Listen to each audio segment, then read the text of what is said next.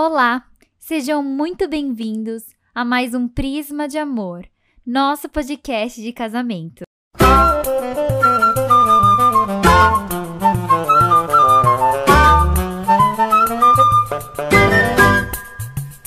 A convidada de hoje é idealizadora e fundadora da primeira assessoria de casamentos afrocentrada do Brasil.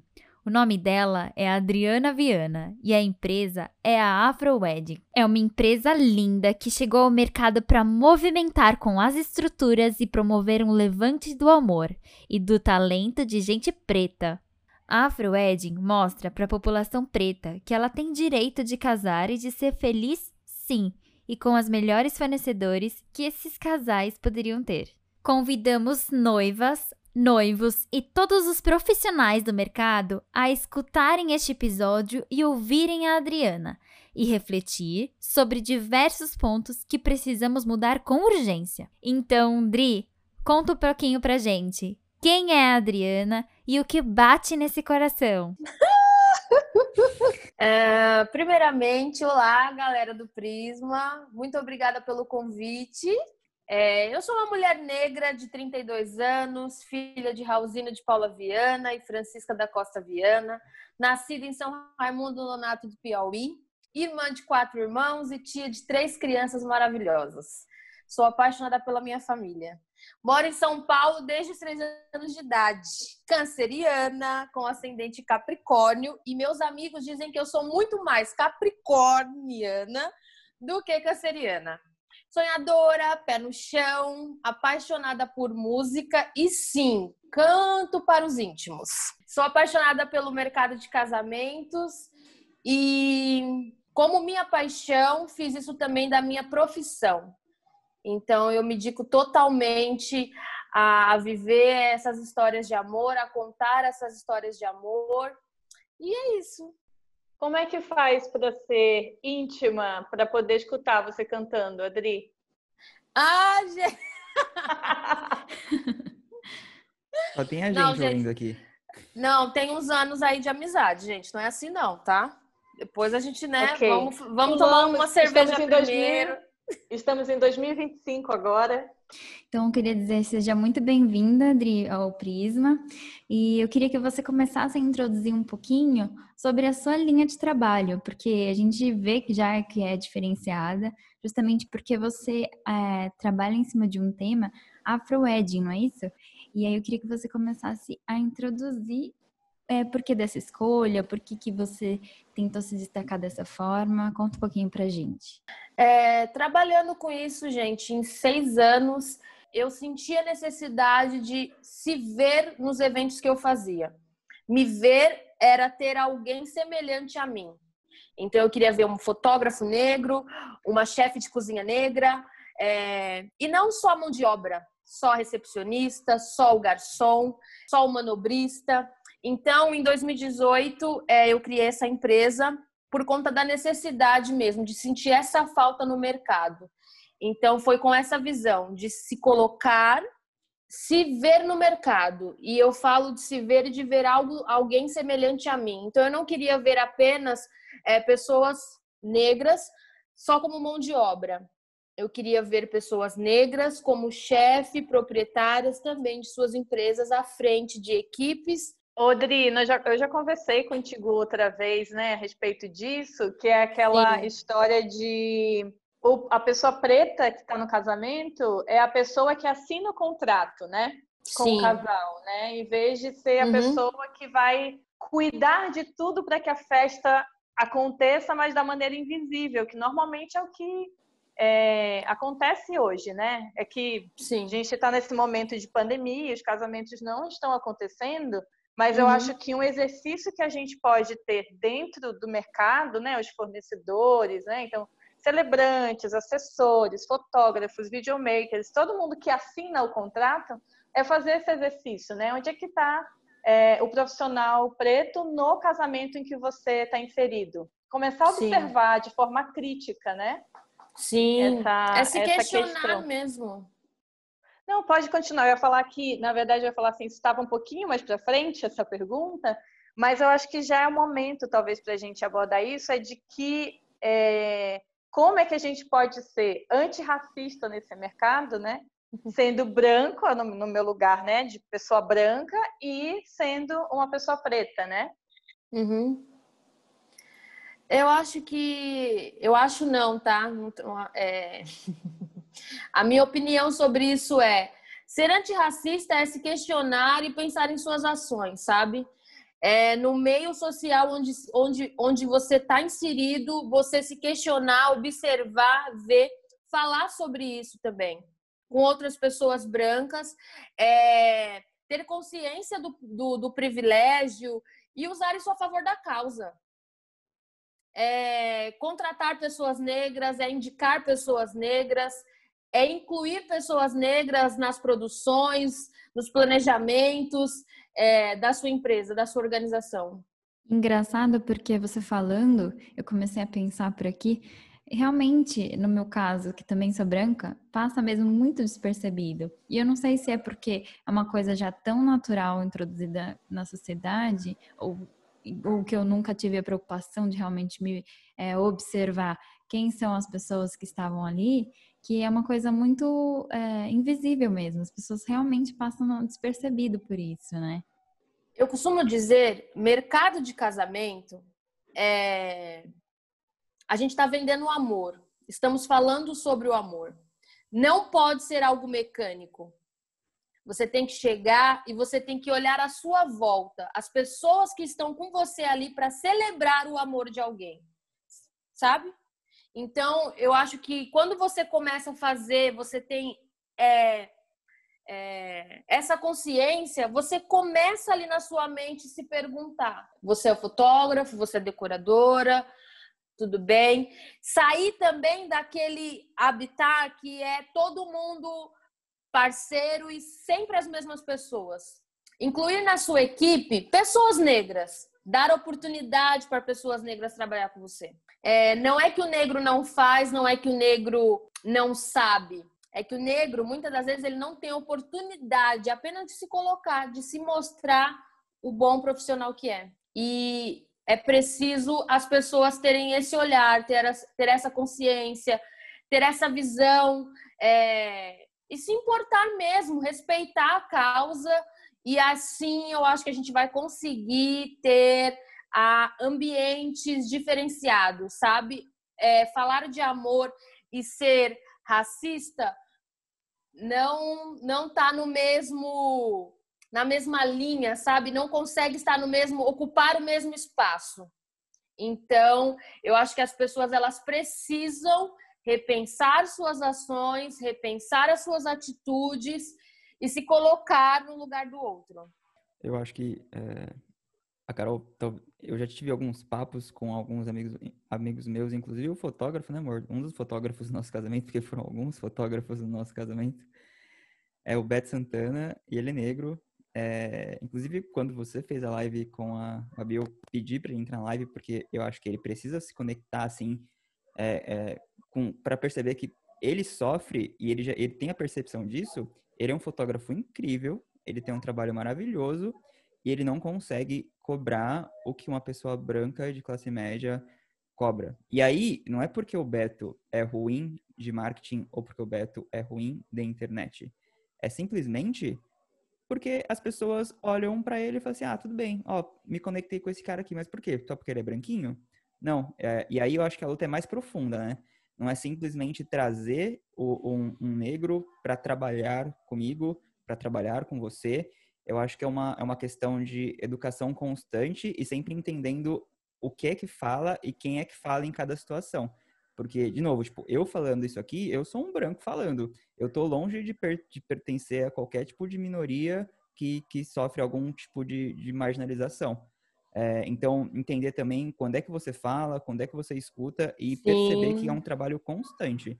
Não adianta. É, é, é, importantíssimo né, a gente levar esses, esse, todo mundo para nossa equipe, tornar aquilo plural, mas também é muito importante a gente fazer isso no nosso dia a dia, né? Porque senão aquela luta. Ah, não adianta nada, tipo, ter lá o, o fotógrafo é, negro lá no casamento, ou a fornecedora lá, a assessora negra, e uma festa que é basicamente de brancos. A gente tem que uniformizar isso, né? É, então, levar isso para todas as esferas, tornar esse discurso mais amplo. Óbvio que, né? É, passa pelo nosso mercado também. Sim, com certeza. Eu acho que é uma das pautas até mais importantes dentro do mercado que nós estamos inseridos. E aí vem dessa consciência mesmo, das pessoas se olharem, se estudarem e ver com quem está se relacionando, sabe? Quem são as pessoas que eu procuro ter, é, me relacionar? Quem são as pessoas que eu procuro indicar? Quem são as pessoas que eu procuro fornecer o meu serviço?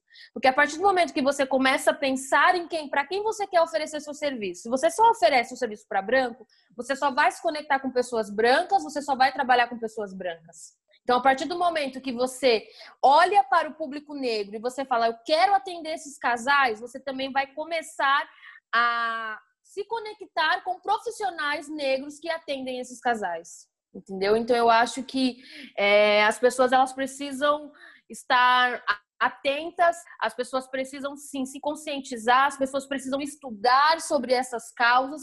E a gente está no século XXI, gente, não dá mais para aceitar isso. Eu nunca aceitei e continuo não aceitando, não passo pano, não passo a mão na cabeça.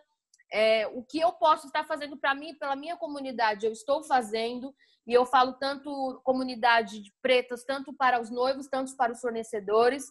Essa empresa ela veio para isso mesmo, sabe? Para mostrar que nós estamos aqui, que nós casamos, que nós fazemos festas e fazemos bem, tá? Não é qualquer festa que nós fazemos também, não. É só olhar o Instagram da Afro Wedding né? É arroba AfroWedding tem um underline depois, né, Adri? Ou não? Tem, porque tem, né? quando. Tem, tem sim. Quando eu criei, infelizmente, tinha um Instagram já, né? E a gente sabe como que é essas coisas. E eu falei, eu não vou mudar o nome. O meu nome é esse.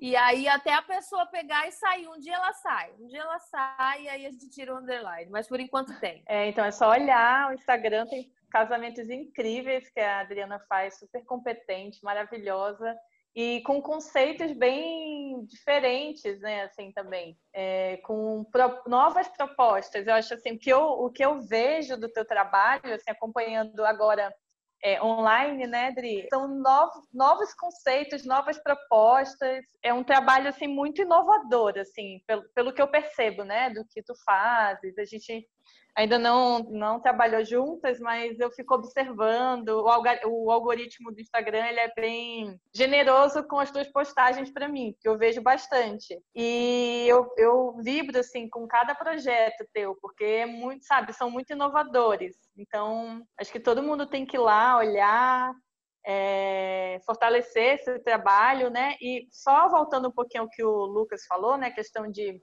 a gente não é só contratar o profissional preto, é pagar o quanto ele é, quanto merece, assim, né? Em relação ao quanto vale mesmo esse trabalho e não ficar pechinchando, né? E eu vejo Sim. isso também de colegas minhas celebrantes. Hoje mesmo de manhã eu tava, eu, eu fiz as contas, né, de quanto eu gasto por cerimônia, com transporte. A gente precisa comprar vestido, maquiagem, sapato gasta, tem que comprar um novo. Então, são coisas que ninguém sabe, né? Que as pessoas não veem. E fora uhum. outras coisas, papel, material de entrega, né? Tudo, tudo isso que a gente usa, é site para divulgar, pagar o Google para ter o e-mail. Então, tudo isso é custo. Internet, telefone. E outro dia eu conversando com uma colega celebrante, né? E então é, repensar isso, não olhar a colega como concorrente, mas de repente fazer um coletivo, por exemplo, eu pensei nisso hoje, né?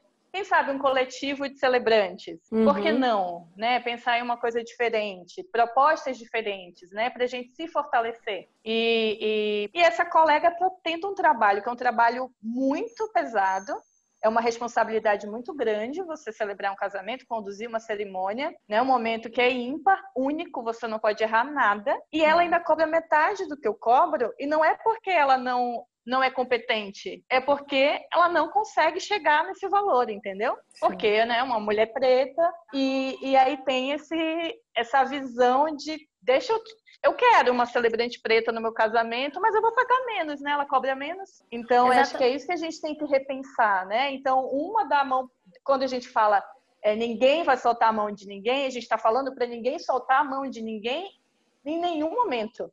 Nem na hora que nós somos concorrentes, né? Sim. Então, acho, acho que, a gente é tem que repensar de fato, né? E aí você, eu acho que quando você começa a olhar desse jeito, você começa a ter um olhar mais empático e não sempre, você começa a entender os porquês da pessoa cobrar aquele valor.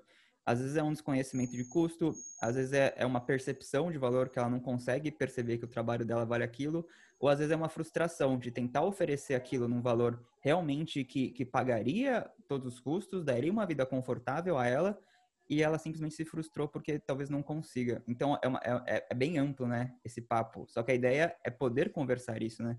Eu acho que a gente precisa estar abertos a conversar sobre isso. É, o mercado de o mercado de casamentos, assessoria de casamento, gente, assessoria de casamento. Vocês como profissionais, vocês sabem o trampo que é ser uma assessora de casamento. Vocês sabem. Claro que tem assessoras e a assessora. Vamos, eu sou bem sincera, não, como eu já disse, não passo é, a mão na cabeça, porque eu sei que tem pessoas aí despreparadas no mercado, como também em outros departamentos. Mas assessoria de casamento, a gente luta muito para conseguir chegar é, a cobrar um valor que a gente fala, agora sim eu estou me pagando, sabe? Minha, minha empresa tá, tá pagando os custos e eu estou recebendo, que é super importante a gente ter essa divisão, né? De ter isso como um trabalho. Então é a minha empresa, sim, mas a minha empresa tem que me pagar.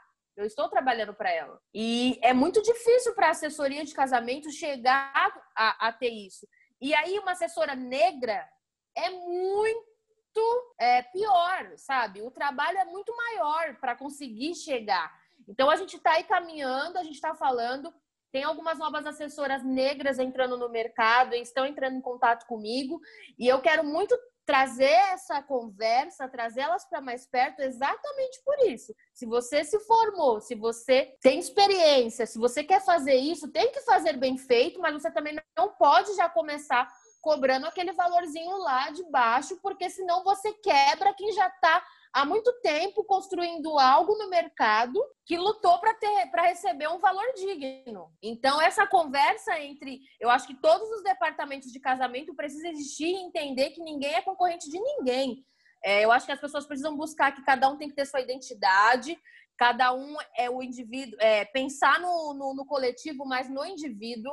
É, cópia não vai levar ninguém. Chega uma hora que a cópia vai dar uma, vai dar um bug então não vai dar certo. É, as pessoas precisam estudar a causa, estudar ali sua empresa e conseguir colocar no mercado aquilo que ela realmente quer passar, sem copiar de ninguém. E quando você consegue trazer isso para o mercado, você também consegue ali aos poucos chegando é, e buscando e, e encontrar o seu valor.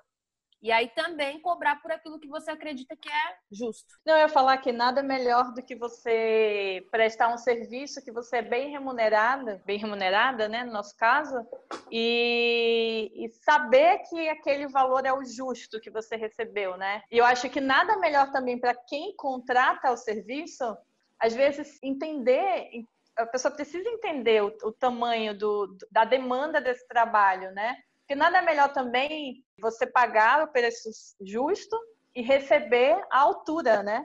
Você vai receber muito mais, eu acho, até do que está assinado no contrato, sabe? Com certeza. E aí vai daquela questão também. É você é, não só prometer, né? É você entregar aquilo que realmente você pode entregar. Seja justa. Tem pessoas que vendem uma assessoria completa e não dá conta de, de, de, fazer uma assessoria completa. Assim como tem fotógrafos que vendem várias coisas para poder conseguir o, é, o, o cliente final e aí é álbum, é álbum, é mini álbum, é pendrive, é várias coisas que eles querem entregar e a gente sabe o preço daquilo. Então, assim, seja transparente com o seu cliente. O que eu ofereço é isso. O valor que você vai me pagar é esse, por esse serviço. E aí, quem sabe assim as coisas vão entrando em novos eixos e vão se ajustando aí, vai melhorando para todo mundo. Eu acho que a gente precisa ser transparente, a gente precisa ser claro. Se eu quero receber isso, o que eu posso entregar para receber isso, entendeu? Se é só isso aqui, o mínimo que eu posso entregar, então tudo bem.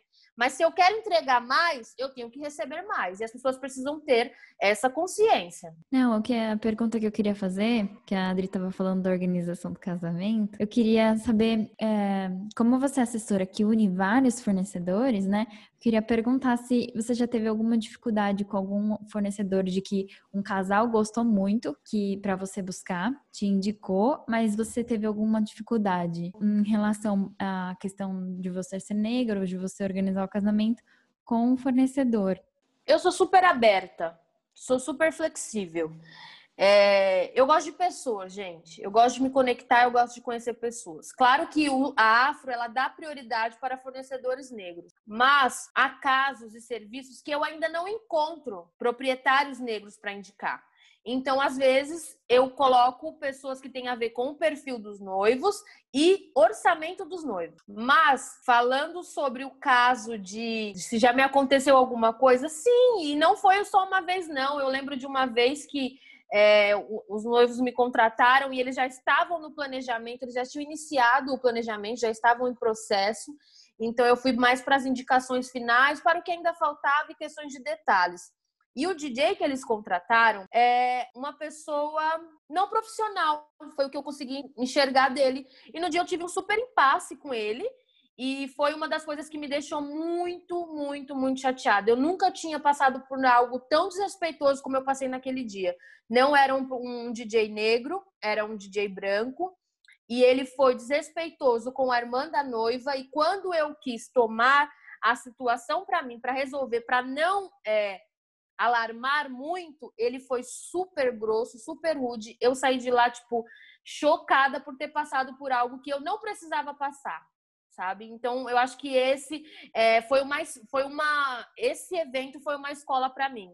E hoje eu tomo muito mais cuidado. Por que, que eu gosto de conhecer o casal antes?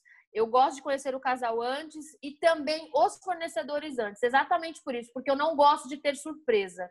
Então, quando ela me fala assim, é, tudo bem, é, a gente vai aceitar fornecedores negros, mas aí tem a moça do bem casado que eu já fiz bem casado com ela antes, já fui num casamento e eu gostaria que fosse ela. Estou dando exemplo. Eu quero conhecer quem é essa pessoa, como a, qual é a forma que essa pessoa atende. É, se eu puder conhecer o ateliê, eu quero. Eu não quero apenas chegar no dia e conhecer. Tive problemas também com doces, de ela contratar uma coisa, chegar no dia ser totalmente outra e a pessoa, tipo, deixou aquilo lá e achou que aquilo lá estava maravilhoso e eu e agora? Então eu prefiro sim conhecer antes. Não gosto de doce mas se tiver que degustar eu degusto exatamente por isso para não ter problema e eu falar no dia é isso que você vai entregar? Então, eu acho que é super importante a gente ter essa relação. E eu busco isso com os fornecedores, com a maioria dos fornecedores que eu trabalho e os que eu não conheço, eu procuro conhecer antes, para não ter surpresa. Odri, é, tu falaste mais cedo, né, sobre a tua motivação, né, que era se ver, né, no, nos casais, nos colegas, né? Os prestadores uhum. de serviço. Eu queria agora entender, agora que tu já estás né, nesse processo, já a empresa já está funcionando e, e, com sucesso, qual que é essa importância hoje, depois né, de, de tu instituires a empresa, fundares a empresa, e agora uhum. no, na vida real, qual que é a importância de um casal é, preto, ou que a noiva ou o noivo, né, um deles seja uma pessoa preta, tenha uma assessora preta organizando o dia do casamento deles, esteja ali na, no comando, né? Porque a gente, óbvio, você não é a dona do casamento, mas você é a pessoa que conduz todo aquele dia, toda, toda aquela festa. Então, qual que é a importância de você ser essa regente do dia deles em relação à representatividade, né? Eu faço algo como se fosse o meu casamento, fosse algo que eu estivesse fazendo para mim, para a família, para alguém, para algum parente meu, para uma prima, para um amigo. Então, o cuidado é muito grande. E aí a importância é a representatividade, é o apoio, o fortalecimento, a dedicação que vai para cada casal, sabe? Eu acho que mais do que uma assessora preta, né? Eu acho que não é só isso, né? É uma assessora preta que tem uma empresa voltada para casamentos afrocentrados, e muito mais, né? É, é de uma grandeza, né? Eu sinto hoje que é uma grandeza para mim de olhar e falar assim, nossa, eu estou fazendo algo para os meus e as pessoas elas estão elas, elas estão gostando disso, sabe? O que eu sinto, eu sinto tanto afeto de meninas que às vezes não é noiva ainda e elas chegam e falam: "Quando eu casar, eu quero Afro Wedding. Eu quero casamentos nesse estilo, eu quero casamento desse jeito. Foi por muito tempo nos negado o amor, o direito de amar, o direito de fazer uma boa festa. E colocaram vários, várias coisas, vários adjetivos ruins sobre a pessoa negra. E a Adriana, ela nunca aceitou esse tipo de desaforo, sabe? Então, eu quis fazer e faço da minha empresa exatamente isso, o meu porta-voz, sabe? Sou eu falando para as pessoas, sou eu me comunicando com outra mulher negra, com outro homem negro.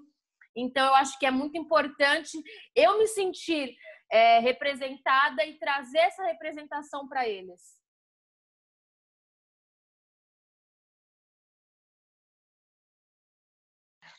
Outra coisa assim que eu não sei, é uma, uma observação minha, né, em relação a esse período de, de quarentena, que a gente acaba, assim, as pessoas né, do mercado, os profissionais do mercado de casamento, acabaram conversando mais em lives ou se posicionando mais, falando mais quem são, né?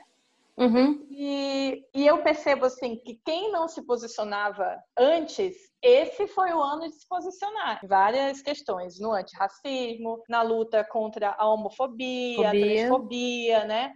É, falando de meio ambiente. Talvez, eu não sei se antes eu, ach, eu tinha essa percepção, né? De que ah, não é um lugar assim para gente falar de polêmica, sabe? Não é não é um lugar para a gente falar disso, não é um lugar para a gente falar daquilo, afinal de contas é festa de casamento.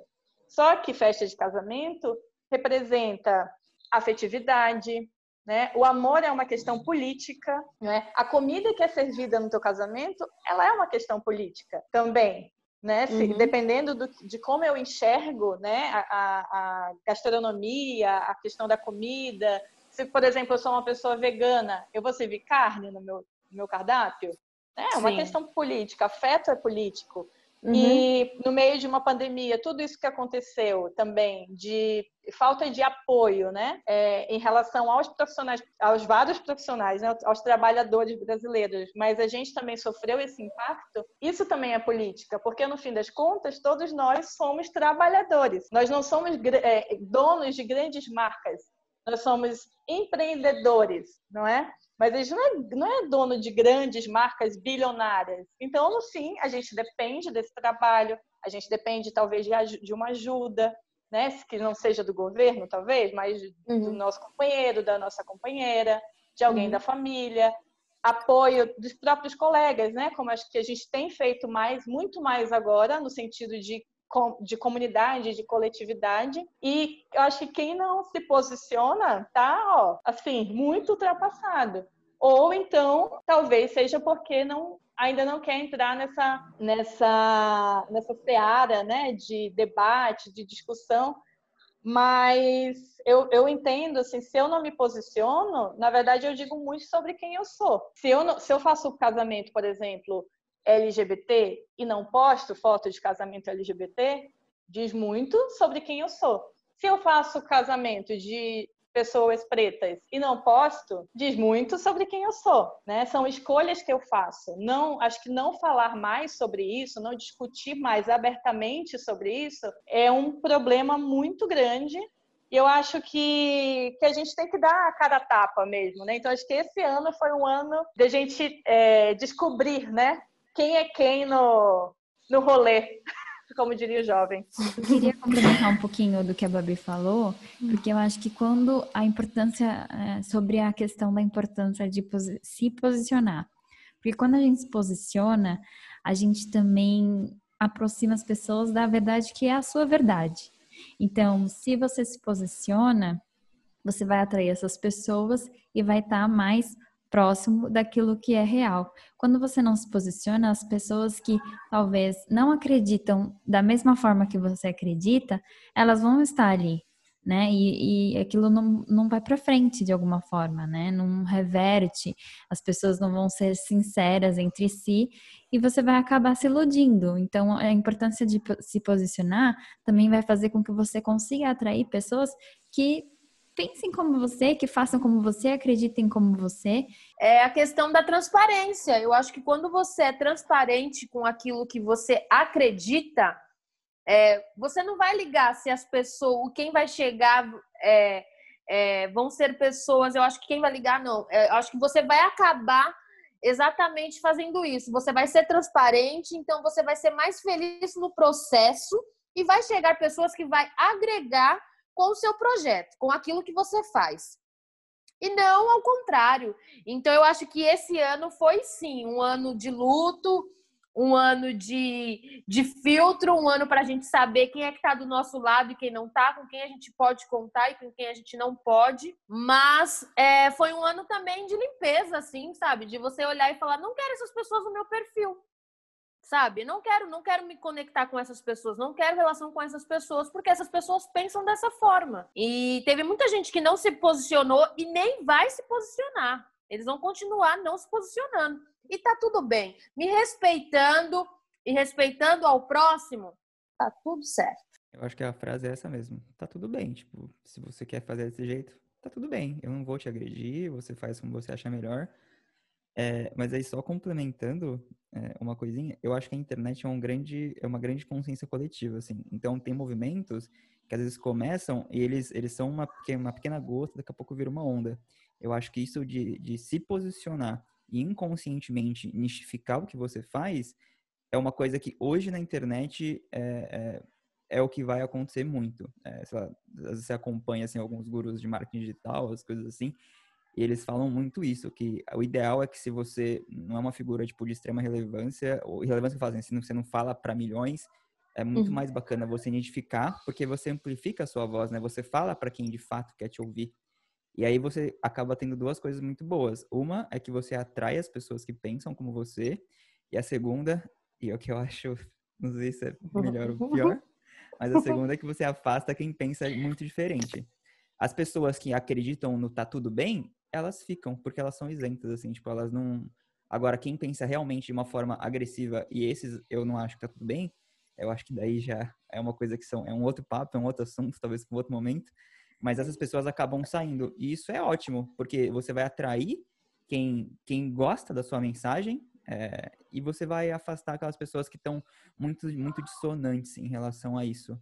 E aí, quando eu vejo, poxa, ah, eu faço um casamento afrocentrado. Nossa, eu acho lindo, porque você começa a dar oportunidade para aquela pessoa que tinha raízes, mas não encontrava é, um lugar de partida para o casamento dela, passar a poder ter raízes no casamento dela, o que é muito importante, né? Porque o que, que é. Que, eu gosto, eu, eu, sou fotógrafo, né? Então eu gosto muito de semiótica. E aí, quando você pensa numa árvore, que, é árvore? Árvores é, é uma metáfora de família, assim, é uma construção de família. É um, é um signo de família. O que, que são os ramos? São esses, novos laços, são filhos, são netos, são amigos que chegam e viram família. O que, que são as raízes? A raiz, a raiz começa no casamento. E aí, se a gente usa, se a gente usa essa semiótica e se a gente usa desses signos e não percebe que a nossa raiz não está representada no nosso casamento, isso é muito triste, né?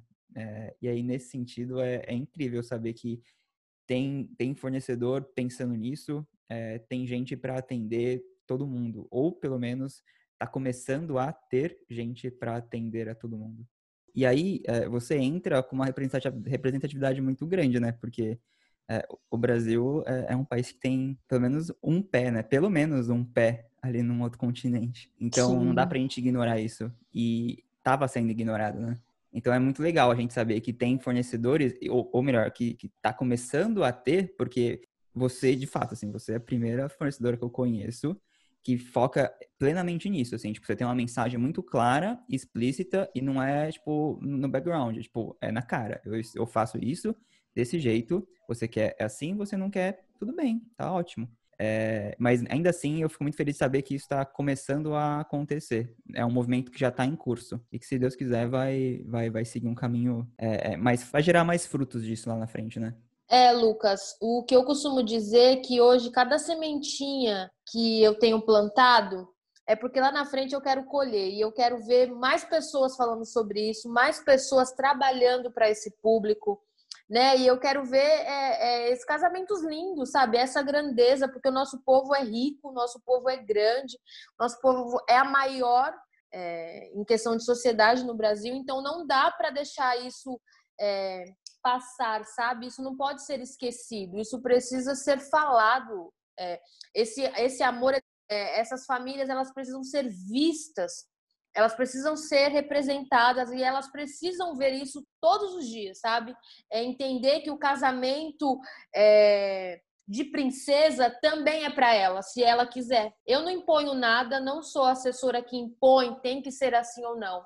Eu faço o meu trabalho de acordo com o que os noivos querem. Por isso que eu sempre procuro, no primeiro momento, conversar com eles, entender a história deles, onde que eles vivem, sabe? Com o que que eles trabalham? Teve formação, não teve? Mas o que que você gosta de fazer? É super importante. Qual é a sua religião, sabe? Quais são as músicas que você gosta de escutar? E isso faz toda a diferença no meu trabalho. É um trabalho, sim, que eu tenho muito orgulho. É, faço com muito amor, muito carinho, muito cuidado, porque eu sei o quanto isso é importante para essas famílias, para a construção dessas novas famílias. Nossa, muito massa. O, Gente, o Adriano, dá até um arrepio falando... de ouvir a Adriane falando, é... vocês não acham? Demais. Nossa. E aí, aí eu, fiquei, eu fiquei com uma dúvida, ainda falando sobre isso, Adriana é, enfim, é, essa questão das raízes, né, de você realmente poder se conectar com esse momento que é o seu casamento, que vai ser, que dali essa raiz vai, vai virar uma família, vai virar uma árvore. É, hoje, quando a gente fala em casamento, todas as nossas referências, e até um pouquinho do que era referência de blog até alguns meses atrás, eram basicamente eurocêntricas, assim, total. Às vezes, até, tipo, não pegavam fotos de fotógrafos brasileiros para pegar foto de fotógrafo gringo que não deixava a desejar em nada, mas eles queriam postar aquela referência porque era uma referência gringa. É, uhum. Então, pensando nisso, é, aí é uma curiosidade minha. É, qual que é a demanda desses casais que chegam? É, esses casais que são mais conectados realmente com a sua ancestralidade, com, com o lugar de onde veio, com o que isso representa, isso já já já está acontecendo no casamento. Os casais já estão te procurando com essa questão da identidade é, é, formada em relação relação a como vai ser, não em relação a eles, mas em relação a como vai ser o casamento deles?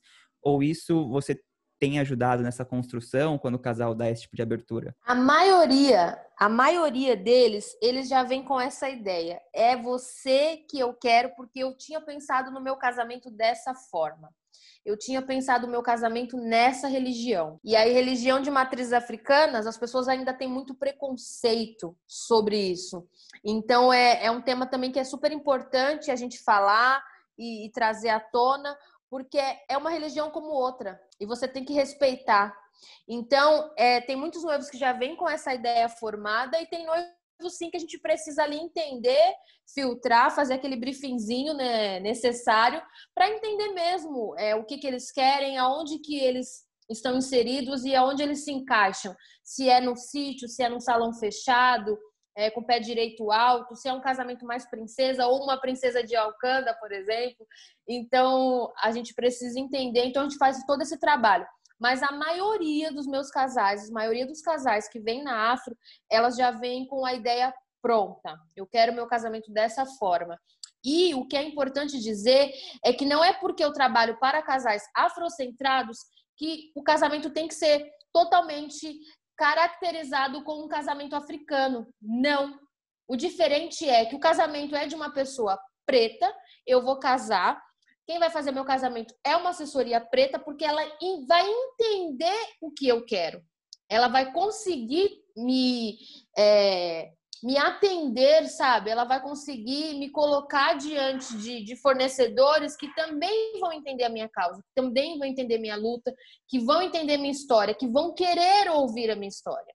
E eu acho que isso é o mais importante. Então a gente tem todo esse trabalhozinho mesmo de primeiro conhecer o casal e aí depois a gente vem para esses passos de é como que vai ser o casamento. E, a, e agora eu queria entender que você pudesse falar para gente, até ensinar, principalmente para gente que é branco, como que a gente pode cada vez mais ser antirracista dentro desse mercado de casamento. É você pensar nas suas ações, pensar no, onde no meio que você está inserido, com quem que você está se conectando, com quem que você está se relacionando, de quem você está comprando, sabe? De quem você está indicando. E você pensar no próximo, é você ser empático, é você pensar em causas maiores do que você, sabe? A gente está muito acostumado a pensar no nó, em nós e sempre em nosso umbigo. A causa, eu costumo dizer, ela é muito maior que eu, muito maior que você. O que a gente precisa é, para essa luta ganhar corpo, ganhar voz, a gente precisa se unir. Então, todo apoio é válido. Eu acho que você pode estudar ali de que forma que você pode ajudar a causa. No meio onde você está inserido, como que eu posso ajudar essa causa? Eu não concordo com esses atos, eu não concordo com o racismo e o que eu posso estar fazendo para mudar isso? E aí é estudando, é vendo o vendo filmes. Filmes, eu, eu costumo dizer que filmes não, não muda muito, mas você consegue ter é, concepção em, em algumas situações, sabe?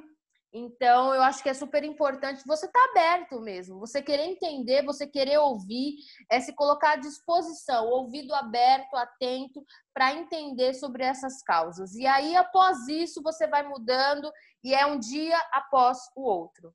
Consumir né, conteúdo de pensadores, filósofos, sociólogos, é, historiadores, né, pretos, comprar, consumir esses produtos, né? E eu acho que mais do que isso também é entender, antes de entender o trabalho, né? Eu inserida no mercado, me entender como CPF, né? Na minha, eu, se eu pensar hoje num, sei lá, num jantar na minha casa, quem eu vou convidar? Acho que começa daí. Se eu fizesse uma lista de casamento hoje, como é que seria essa minha lista? Como é que seria em termos, né, raciais essa lista? Quem estaria presente nela? Quem são meus padrinhos de casamento? Minhas madrinhas de casamento? Acho que é começar a pensar mesmo na, na vida real, né? No, dia, no meu dia a dia, como é que é, como é que eu me como é que eu me coloco, como é que eu me posiciono? Porque na verdade a gente como profissional é só um reflexo daquilo que a gente é, né? De quem nós somos. É por isso que a gente falou, né? De essência, de verdade, de se posicionar. Se eu me posiciono é porque isso é uma uma questão importante para mim, né? Quando você começa a observar, vai gerando incômodo em você. E é, o posicionamento real é o, posiciona, o posicionamento que ele vem com ações. Então, é de você estar em algum determinado local e você ver alguém passando por algo e você ali gerar um desconforto em você e falar isso está errado e você sim usar do seu privilégio para poder fazer algo para mudar isso. Porque isso que às vezes você está vendo ali acontece todos os dias, em todos os lugares. E é disso que a gente está cansado. Às vezes o negro, ele não tem voz. É, hoje estamos aí lutando para ter voz. E aí é o nosso lugar de fala é falar sobre isso, porque é o que a gente é, passa, é o que a gente vive. Só que tem coisas que a gente vai precisar da voz de uma pessoa branca. E é nesse momento que você pode usar o seu privilégio, sabe? Para que essas pessoas, essas outras pessoas brancas escutem você e aí sim gere uma, uma comoção real e mudança. Porque enquanto não, não, não tiver isso, as coisas não vão mudar. Porque é o negro falando e o, ne ele, e o, o racismo ele já está lá, né? Ele já está estruturado, já está lá. A pessoa já é racista. Então é o negro falando e eles nunca vão ouvir. E é muito diferente quando um branco se coloca para falar. E vocês, te, vocês estão vivendo isso, vocês estão vendo as pessoas falando, e, às vezes você escutou exatamente por isso, porque foi um branco que falou. Então, é, eu acho que se você está é, pensando nisso, se você está como uma pessoa esclarecida, você tem que exatamente fazer isso. Então, eu tenho um público que me, me ouve, meus seguidores gostam do que eu falo, então eu vou massacrar, porque é importante para mim que as pessoas tenham essa consciência e ajam diferente. Tem uma amiga que fala uma coisa para mim, Indri, que eu acho muito interessante. Ela fala assim: eu não tenho compromisso com meus erros passados, né? No sentido de não é porque eu falei isso ou agia dessa maneira que eu preciso continuar agindo da mesma forma. Então, a gente tem que se revisar o tempo inteiro e a gente vai se incomodar com, com o nosso próprio pensamento, a nossa própria atitude. E talvez a gente se incomode com aquilo que nos é apontado, né?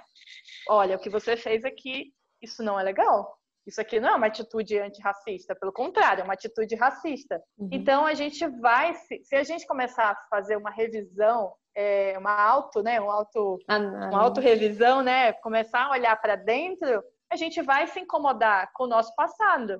A gente vai se incomodar com o que a gente pensava há alguns anos ou com o que a gente escreveu há alguns anos. Sei lá, o Facebook pode te lembrar coisas que você nem imaginava que você hoje você não é, você não se reconhece mais. mas a gente não precisa ter compromisso com uma pessoa é, desinformada, ignorante, talvez egoísta, né? Uhum. A gente pode ir além disso. Então, acho que a gente vai se incomodar sim. É, acho que se a gente estiver aberto a isso e começar a falar sobre isso, acho que essa pode ser alguma das dificuldades das pessoas em se posicionar. A gente vai, vai errar, vai falar besteira, vai perguntar coisa que não faz sentido, que a gente nem deveria mais perguntar, talvez, ou não deveria mais falar, uhum. ou que não deveria mais agir dessa maneira mas a gente tem que estar aberto para aprender e fazer diferente e se colocar mesmo como exemplo, né? Então acho que incomoda sim. É, é, talvez a gente não, algumas pessoas não aceitem porque incomoda, incomoda, tipo, dói, né? Saber que, que, que somos pessoas racistas, mas a gente se aproveita desses privilégios, a gente usufrui deles, né?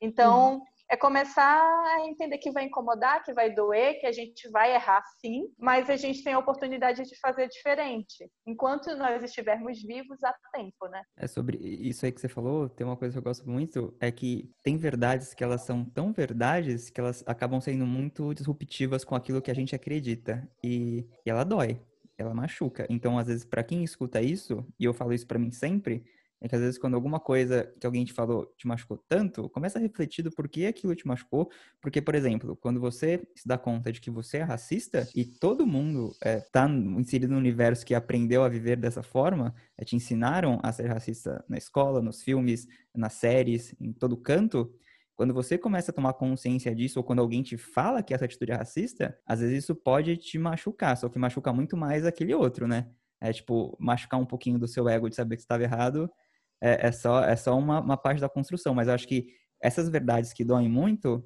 talvez sejam as verdades que mais te transformam e que mais transformam o, o todo.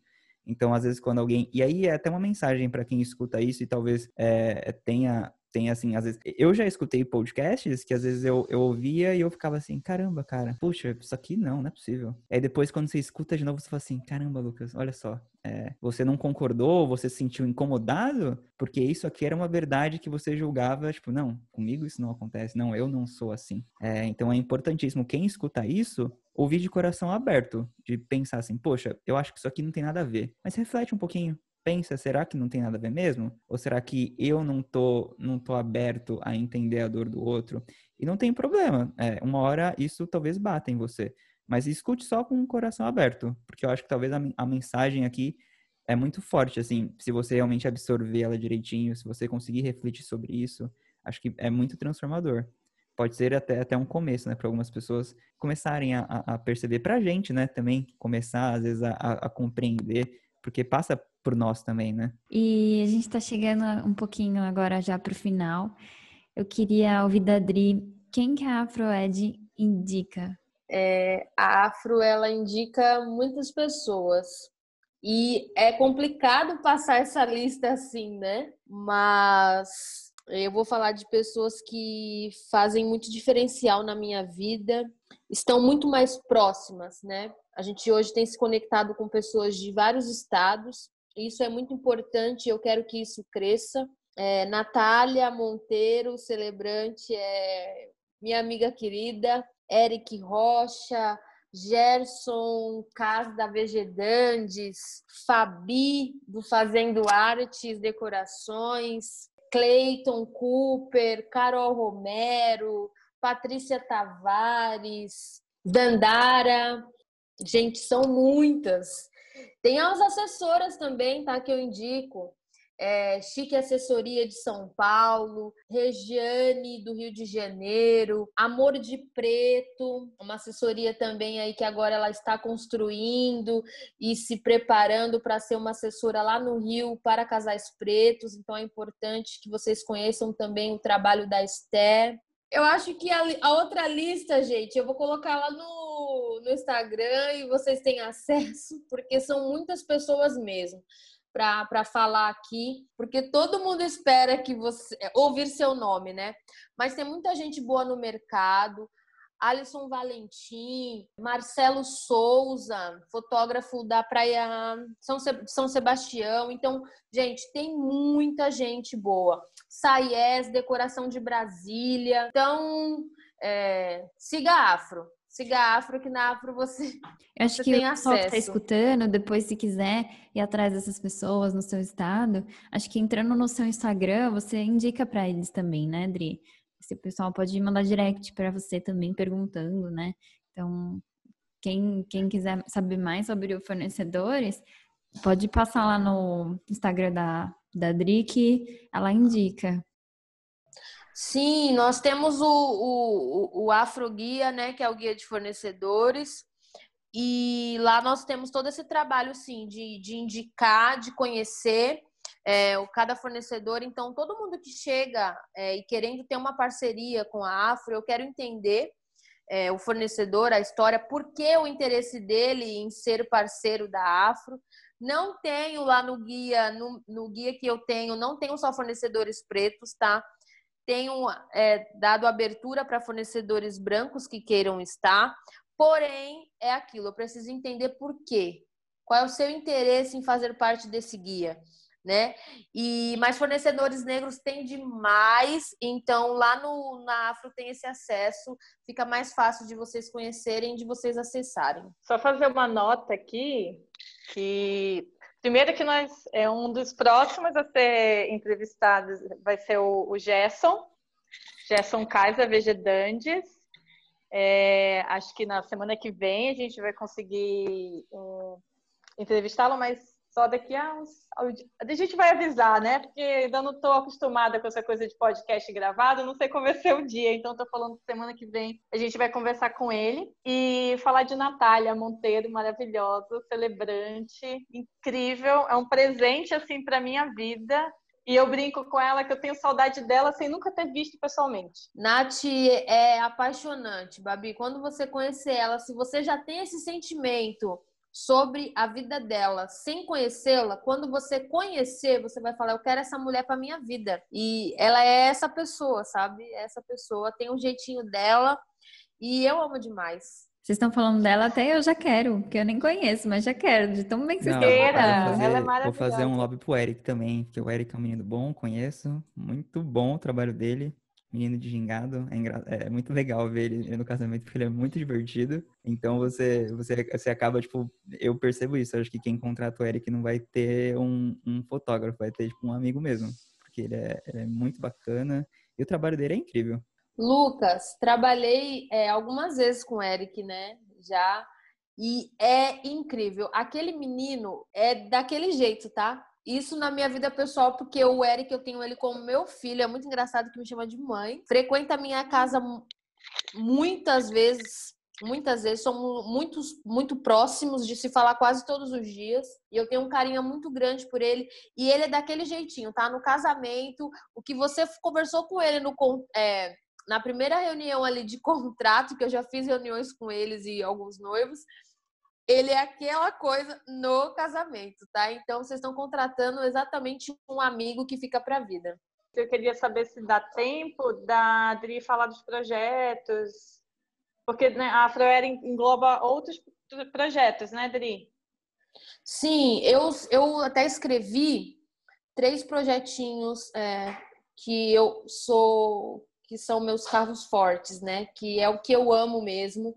É, eu sempre produzi, em seis anos trabalhando para o mercado branco de casamentos, eu produzi eventos de alguns blogs importantes é, do, da conexão, aqueles eventos que conectava as noivas aos fornecedores. E todo mundo era branco, né? Dava para você contar, às vezes era um ou não que era preto. E a, o primeiro evento que eu, eu, eu tive a ideia de fazer é o Elo, que é o meu xodó, que é o evento que gera a conexão entre noivos negros e profissionais negros, mas não em formato de workshop, de venda, não. Não é nesse formato. E aí tem o Elo Especial Fornecedores, que é para ajudá-los no desenvolvimento de, de abertura de empresa, é, de como se inserir no mercado, como chegar aos seus clientes. E esse ano a gente ia ter esse elo, que é o especial fornecedores, por conta do coronavírus, show corona. É, a gente não conseguiu, mas o ano que vem a gente volta. E aí tem o Léa, que é a mulher que inspira outras mulheres no processo do planejamento de casamento. que é para inspirar mesmo, falar é elas falando para elas, né? E eu acho que isso é muito importante quando você tem o depoimento de outra mulher negra e não uma mulher branca. Hoje o que a gente vê nos blogs e isso tem mudado, sim, voltando ao que o Lucas tinha falado em questão de referência e tudo mais, é, que hoje as noivas elas têm é, os blogs eles estão tendo que se preocupar com isso porque as noivas elas querem ser vistas. Elas querem entrar no blog elas querem se ver também. Mas por que, que só tem casamento de branco aqui? Então ela vai deixar de seguir aquele blog porque não é ali não representa ela e é o que tem acontecido. Então, hoje a gente trabalha nessa questão também de trazer as referências, de trazer outras mulheres negras falando, outros casais. É super importante os casais darem depoimento sobre o processo deles de planejamento, como é que foi o casamento deles, exatamente por isso. Porque o casamento é para eles também sabe? E tem que ser esse momento único, tem que ser bonito, tem que ser bem feito e eles precisam enxergar isso. Idri, você quer esses projetos ele tem, eles têm página, tem arroba, você quer indicar? Olha, eles estão todos no meu Instagram hoje. É, o meu site ele está em processo porque eu tinha feito um, não gostei, ficou um tempo em acesso e depois eu tirei do ar mas eu acho que acho não. Dezembro, janeiro a gente já volta com outro e lá vai ter todos os projetos é, com fotos, ideias e tudo mais. Legal, legal, gente. Essa conversa foi muito linda, muito importante, enriquecedora. Então, eu espero que quem está em casa tenha sentido também a importância desse bate-papo. Eu gostaria também de agradecer a Adri novamente pelo aceite do nosso convite para esse papo. E com certeza a gente vai se ver mais, a gente vai querer conversar mais com você, porque eu, sei, eu tenho certeza que vai sair mais coisas lindas desse coração. Então a gente vai sim conversar. E também agradecer meus companheiros de fala, Lucas Cuguio, o amor da minha vida, e a Babi Nascimento, celebrante do amor. Então, queria agradecer ao pessoal que está em casa, que está ouvindo a gente, pela paciência de nos escutar. Segue a gente lá nas redes para você acompanhar coisas lindas. Arroba Cugio com K, arroba Babi Celebrante. E se quiser me seguir, arroba Calorina. E é isso. Nos vemos no próximo episódio. Beijos.